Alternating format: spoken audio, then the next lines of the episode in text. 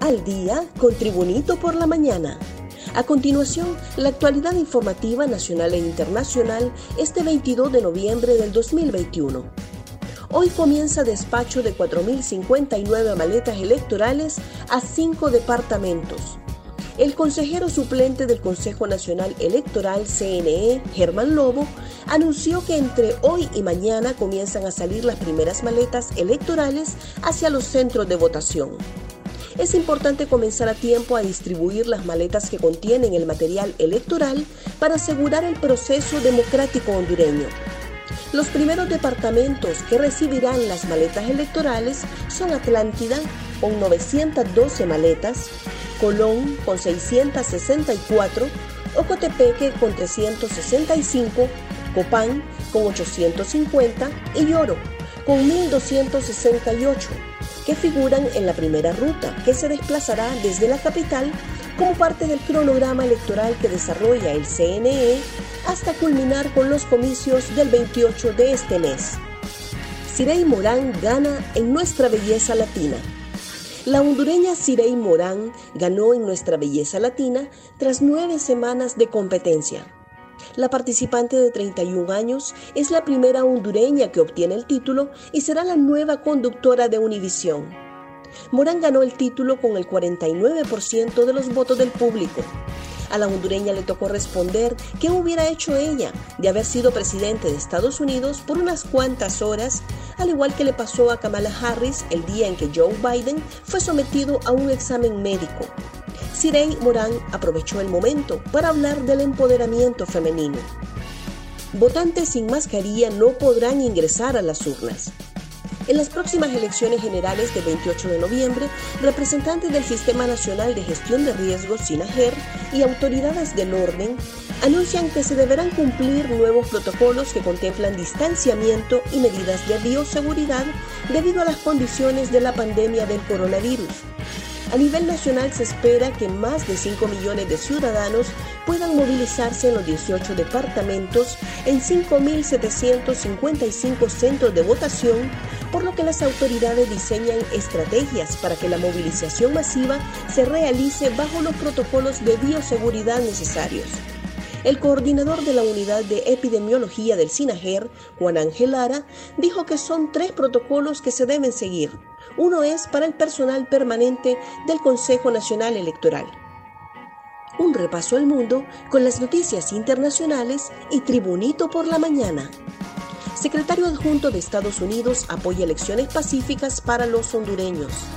El secretario adjunto de Estado para Asuntos del Hemisferio Occidental, Brian Nichols, dijo que Estados Unidos apoya elecciones pacíficas, libres y justas para los hondureños. Nichols llegó el domingo en una visita de tres días para reunirse con líderes del gobierno hondureño, con magistrados del Consejo Nacional Electoral, así como con representantes de la sociedad civil hondureña y de la comunidad empresarial. La subadministradora adjunta de USAID para América Latina y el Caribe, Milady Gillard, acompañará al secretario adjunto Nichols en el viaje. Ben Chua reaparece y mantiene una videollamada con presidente del COI. Luego de la aparición pública y posterior videollamada con el presidente del COI, Thomas Bach, la estrella china del tenis, Peng Shuai, reapareció el domingo, aunque con ello no se resuelven del todo las dudas sobre su situación personal cuando la presión internacional aumenta para tratar de ayudarla. El COI señaló en un comunicado que la tenista explicó que estaba sana y salva, pero que le gustaría que su vida privada fuera respetada. Señaló la institución sobre una videollamada que duró 30 minutos, en la que además participaron la presidenta de la Comisión de Atletas en Matero y la china Lin Wei, que también pertenece al COI. Se trata del primer intercambio directo entre la jugadora y algún responsable deportivo de fuera de China desde que nació el caso. Haas y Boric se afianzan como favoritos para una segunda vuelta en Chile.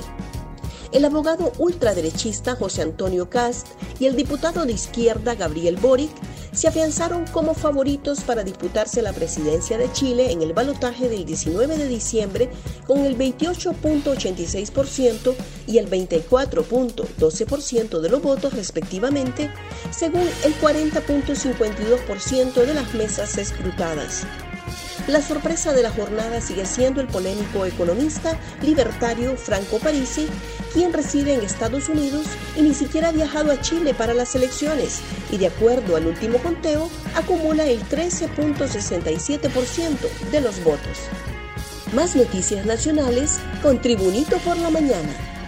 Una joven muerta y tres heridos deja accidente vial en la salida al norte de la capital. Una persona muerta y tres heridas dejó la mañana de este lunes un accidente de tránsito suscitado en la zona de El Durazno, en la carretera que de Tegucigalpa conduce a la zona norte de Honduras. La víctima mortal fue identificada únicamente como Andrea, quien junto a tres jóvenes más se dirigía a su práctica profesional universitaria a bordo de un vehículo pick-up que volcó por razones no establecidas. Dos de los jóvenes heridos fueron trasladados por socorristas del 911 a la sala de emergencias del Hospital Escuela. Mientras tanto, entre los amasijos de hierro se encontraba atrapado el tercer herido, identificado únicamente como José Manuel, quien fue rescatado por elementos del cuerpo de bomberos. Olimpia liquida al maratón y está en semifinales. Con el arbitraje del internacional Héctor Salín Martínez, Olimpia y Maratón buscan el último cupo de semifinales de la Apertura 2021-2022 en el Estadio Nacional de Tegucigalpa. Maratón llega con ventaja mínima de 1 por 0, por lo que Olimpia necesita diferencia de dos goles para ser el cuarto semifinalista. En caso de solamente hacer uno, van directamente a los lanzamientos de penal. Gracias por tu atención. Tribunito por la Mañana te invita a estar atento a su próximo boletín informativo.